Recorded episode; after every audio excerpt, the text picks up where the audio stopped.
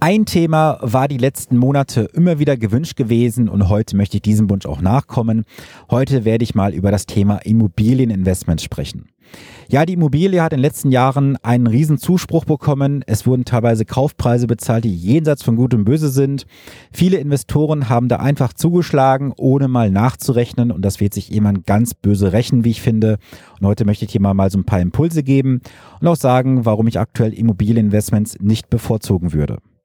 Gut, fangen wir vielleicht mal mit den Basics an. Die Immobilie wird bei den Deutschen immer noch als sichere Geldanlage gesehen. Das hat einfach mit der Historie zu tun, weil Immobilien in den letzten Jahrzehnten an Wert nicht verloren haben. Auf der anderen Seite haben sie auch nicht viel Wertzuwachs bekommen, denn diese Wertsteigerung bei den Immobilien ist gerade mal in den letzten 10, 15 Jahren massiv passiert. Davor waren Immobilien gar nicht so groß im Fokus gewesen. Und es werden teilweise auch Kaufpreise aufgerufen, die wirklich jenseits von Gut und Böse sind. Wenn ich jetzt mal so Revue passieren lasse, in den letzten Monaten sind mir teilweise Angebote vorgelegt worden zur Berechnung, ob ich da mal einen Blick drüber werfen kann, was ich natürlich auch gerne gemacht habe. Und da wurden teilweise Faktoren aufgerufen, wo ich sagen muss, das kann schon kein lohnendes Investment sein. Also um dir mal ein paar Zahlen zu nennen, es sind teilweise Eigentumswohnungen angeboten worden für einen Kaufpreis von irgendwo 400 bis 600.000 Euro. Dann war es ein Zweifamilienhaus gewesen für 1,2 Millionen Euro und so einiges mehr. Und es gibt da einen ganz einfachen Wert, Wert für, mit dem du rechnen kannst, und zwar ist das der sogenannte Multiplikator. Das heißt, du nimmst einfach die Jahresnetto-Kaltmiete nimmst den Kaufpreis und teilst diesen Kaufpreis durch die Jahresnetto-Kaltmiete. Ich mache dir mal ein einfaches Beispiel.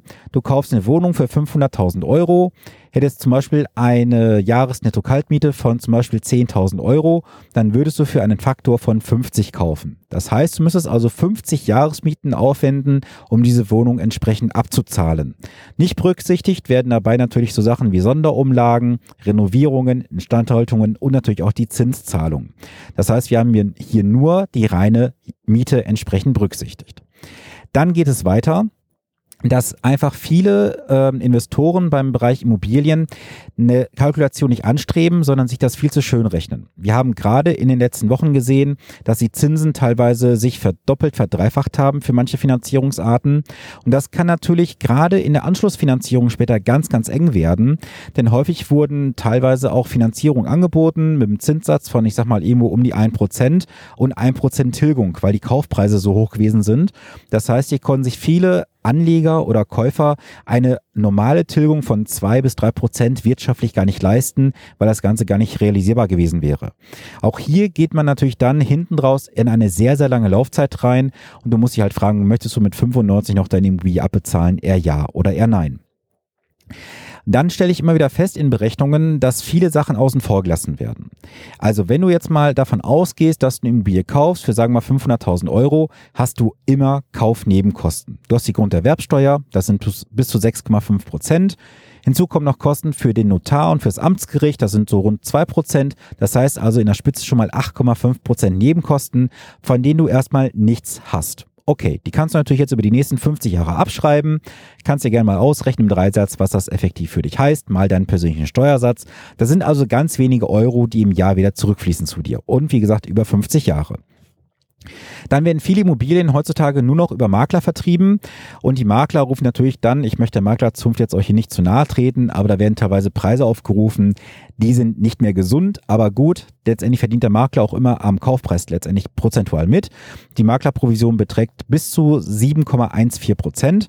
Das heißt also, hier musst du auch auf jeden Fall schauen, dass du auf einen entsprechenden Wert kommst, der für dich noch verkraftbar ist. Und wenn du jetzt mal rechnest, du hast die 8,5% festen Nebenkosten maximal plus vielleicht nochmal eine Maklerprovision obendrauf, dann bist du mal ganz schnell bei über 10% Kaufnebenkosten, von denen du erstmal nichts hast. Das musst du erstmal mitfinanzieren oder halt durch Eigenkapital decken. So, dann haben wir jetzt schon mal das Thema besprochen. Dann wird auf den Kalkulationen vergessen, dass du auf jeden Fall auch mal das Thema Instandhaltung berücksichtigen musst. Ja, Bei Eigentumswohnungen wird das über das Hausgeld gemacht, über die äh, Wohnungseigentümergemeinschaft und die Hausverwaltung. Aber gerade wenn es um das Eigennutzungsobjekt geht, also jetzt ein Eigentums, ähm, ein Einfamilienhaus, was du selber dir kaufst zur Eigennutzung, dann wird oft vergessen, dass man hier auch gewisse Rücklagen bilden muss. So, wenn eine Eigentümergemeinschaft aber Rücklagen bilden muss, Warum musst du das als Eigentümer nicht, wenn du selber drin wohnst? Viele glauben immer, ja, ja, das kommt in den nächsten Jahren irgendwann. Aber machen wir uns mal nichts vor. Wenn du heute keine Rücklagen bildest, wovon willst du dann in den nächsten Jahren A, die Immobilien standhalten und B, was ist, wenn dann größere Reparaturen auf dich zukommen? Dann stehst du meistens am Fliegenfänger, musst zur Bank wieder einen Kredit aufnehmen und das haut natürlich dann wieder was in deine Haushaltsrechnung rein. So, ich muss mal kurz was trinken. Moment. So, jetzt ganz kurz getrunken. Jetzt geht's auch im Text weiter. Es geht weiter, dass äh, bei der Kalkulation auch vergessen wird, dass du natürlich auch hier gewissen Sprengstoff hast, gerade wenn du das ganze Objekt auch finanzierst oder einen großen Teil finanzierst. Die Bank kann jederzeit auch Zusatzsicherheiten verlangen dass es Punkte oft vergessen wird. Denn sollten sich deine wirtschaftlichen Verhältnisse verändern oder auch das Objekt anders bewertet werden, kann die Bank jederzeit sagen, wir hätten gerne eine Zusatzsicherheit, damit wir das Objekt weiter finanzieren werden. Und da scheitert es bei vielen dran, denn in vielen Kalkulationsberechnungen, die ich in den letzten Monaten angestellt habe, muss ich feststellen, dass einfach die Finanzierung auf ganz Spitzkante ge ähm, geknüpft wurde da ist also nicht mal mit berücksichtigt, wenn jetzt mal irgendwann mal eine größere Reparatur kommen sollte, wie eine Heizungsanlage oder ähnliches. Das würde viele Investoren oder Anleger dann direkt aus der Bahn werfen und das solltest du bitte bei deiner Kalkulation berücksichtigen. Ein weiterer Punkt ist auch, dass viele davon ausgehen, dass irgendwann in den nächsten 20, 25 Jahren, in 10 Jahren vielleicht auch die Immobilie steuerfrei verkauft werden kann. Das könnte passieren, muss aber nicht passieren. Es könnte ja auch sein, dass die Immobilienpreise in den nächsten Jahren fallen. Was passiert denn dann? Dann hast du auf jeden Fall ein ganz großes Problem, weil du hast einen realen Verlust erlitten. Wir wissen ja eines schon heute von dem Standpunkt her. Die Kinder, die heute nicht da sind, wurden nicht geboren. Das heißt also, wir wissen ja, dass wir in Deutschland eine gewisse Bevölkerungsschicht haben, auch von der Altersstruktur her. Da müssen wir uns die Frage stellen, werden wir eher mehr oder weniger in Deutschland sein in den nächsten Jahren und Jahrzehnten? Nach aktuellem Stand werden wir weniger werden. Das heißt also, hier wird, es auf jeden Fall auch einen Punkt geben, wo die Immobilienpreise etwas nach unten gehen müssten, rein theoretisch. Ich sage bewusst müssten, aber sie müssen halt nicht fallen. Sie können auch ein bisschen steigen. Wobei meine persönliche Meinung ist, dass die Immobilienpreise durchaus fallen werden in den nächsten Jahren. Dann hat vor kurzem, ich glaube, die Deutsche Bundesbank, nee, die BaFin war das gewesen, die BaFin war das gewesen, die sagte auch vor kurzem, dass wir in einer Immobilienblase gerade stecken. Wenn das jetzt von der BaFin kommt, dann scheint da auch was dran zu sein. Die BaFin, ich bin da kein großer Freund von, das weiß ich vielleicht aus meiner Vergangenheit, weil die ja oft auch ähm, ja die Augen bewusst zumachen und nicht genau hinschauen. Doch wenn die BaFin inzwischen auch sagt, wir haben hier eine gewisse Blasenbildung am Immobilienmarkt, das steckt sich auch durch und inzwischen werden auch die Banken angehalten, mehr Eigenkapital zu fordern von den Anlegern Anlegern, um hier gewisse Risiken aus dem Markt zu nehmen. Wir können also festhalten, dass das Immobilieninvestment nicht das sicherste aktuell ist. Es ist mit sehr viel unbekannten Faktoren belegt. Und jetzt möchte ich dir nochmal ganz wichtig was mit auf den Weg gehen zum Ende der heutigen Episode. Viele Partner, die ich begleite, haben in den letzten Monaten, auch in den letzten Jahren immer mal wieder Immobilienobjekte reingegeben zur Betrachtung, zur Kalkulation. Und ich kann dir sagen, dass von zehn Fällen, die reinkommen, vielleicht ein, maximal zwei Fälle dabei sind, wo ich sage, ja, da würde ich einen grünen Haken hintermachen. Alles andere sind Kalkulationen, die sind viel zu schön gerechnet, auf Spitzkante oder es sind einfach unkalkulierbare Risiken mit, damit verbunden, wo ich sagen muss, das ist kein lohnendes Investment. Jetzt möchte ich auch mal hier ganz kurz die Lanze brechen, warum ich immer noch davon überzeugt bin, dass Aktien ein solides und sicheres Investment sind. Erstmal habe ich gerade in der Episode heute auch wieder gesagt, dass du bis zu 8,5% Kaufnebenkosten plus nochmal obendrauf vielleicht eine Maklerprovision. Das sind erstmal Kosten, die du so in dein Investment investieren kannst. Das heißt also, diese, nehmen wir mal an, 50.000 Euro, 10% Nebenkosten von 500.000 Euro. Diese 50.000 Euro würden für dich erstmal arbeiten. Der nächste Punkt ist, du hast ähm, oft die Kalkulationsgrundlage darauf, dass du in 10 Jahren steuerfrei verkaufen kannst. Okay, was ist denn, wenn dieses Gesetz auf einmal nicht mehr da sein sollte. Es ist ja schon mehrmals thematisiert worden, dass dieser steuerfreier Verkauf in zehn Jahren von der Haltedauer her abgeschafft werden soll. Das heißt, der Gewinn aus dem Verkauf der Immobilie müsste dann entsprechend versteuert werden. Hinzu kommt, dass wir gerade das Thema auch haben, Lastenausgleichsgesetz. Wir wissen nicht, werden Immobilien in den nächsten Jahren mit der Zwangshypothek belastet. Das gab es bereits alles in der Vergangenheit. Auch das wird in vielen Kalkulationen einfach nicht berücksichtigt, dass hier nochmal irgendwas kommen könnte.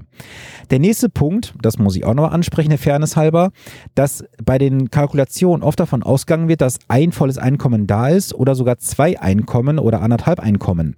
Ihr müsst immer davon ausgehen oder du musst davon ausgehen, dass du hier in jeglichen Szenarien Zahlung in, oder in jeglichen Szenarien, so wollte ich, so wollte ich sagen, zahlungsfähig bist. Das heißt, egal wie viel Druck auf dem Kessel ist, dass du nicht in die Bedrohung kommst und sagst, ich kann die Rate an die Bank nicht mehr bedienen. Insbesondere dann, wenn du das Objekt vermietest. Ich sehe das in so vielen Kalkulationen, da wird gerechnet, ich sage mal ein Beispiel, da wird gesagt, jo, ich kriege 500 Euro Mieteinnahme, musst aber irgendwie 700, 800 Euro an die Bank bezahlen. Du hast jeden Monat 200 bis 300 Euro ähm, an Einkommen, was du der Bank obendrauf zahlen musst zu der Mietannahme. Und was du jetzt auch berücksichtigen musst, die Mietannahme ist ja auch eine zu versteuernde Einkunftsart. Das heißt also, hier fliegt dir das Objekt relativ zügig um die Ohren, weil du von vornherein deine Hausaufgaben nicht richtig gemacht hast. Deswegen nimm das einfach mal aus der heutigen Episode mit. Ich weiß, sie ist jetzt auch nicht ganz strukturiert, aber ich hoffe, du kannst mir auf jeden Fall folgen, dass ich dir einfach sagen möchte, pass auf beim Thema Immobilieninvestments und was du auf jeden Fall nicht machen solltest. Das habe ich jetzt mehrmals wieder auch in den letzten drei, vier Wochen erlebt, dass irgendwelche schlauen Banker dir dann sagen, ist ja super, dass du eine Immobilie kaufen möchtest, löse mal dafür dein gut laufendes Investmentdepot auf oder einen Teil davon. Und da kann ich sagen, lass die Finger von deinem Investmentdepot. Aus mehreren Gründen. Erstens realisierst du Steuern, die du, ähm, oder du andersrum, du realisierst Erträge, die du versteuern musst. So wollte ich es richtig sagen. Das heißt also, das, was auf dem Depotauszug draufsteht, ist nicht das, was auch direkt bei dir 100% ankommt.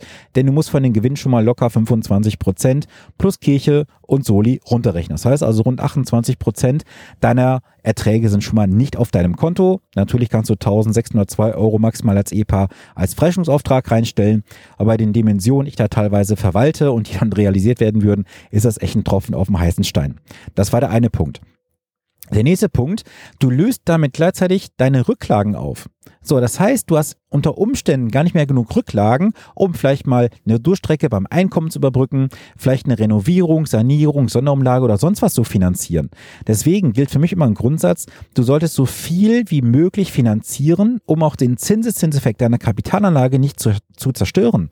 Ich habe jetzt gerade einen Fall aktuell auf dem Tisch liegen, da möchte jemand ähm, bei einem lass mich kurz überlegen, da war eine Rendite bisher im Portfolio von weit über 35 Prozent vorhanden gewesen. Also wir reden über einen sehr, sehr üppigen fünfstelligen Ertrag, der bisher nicht realisiert wurde. Und dieser Ertrag soll jetzt realisiert werden, um damit einen Teil für eine Eigentumswohnung zu finanzieren.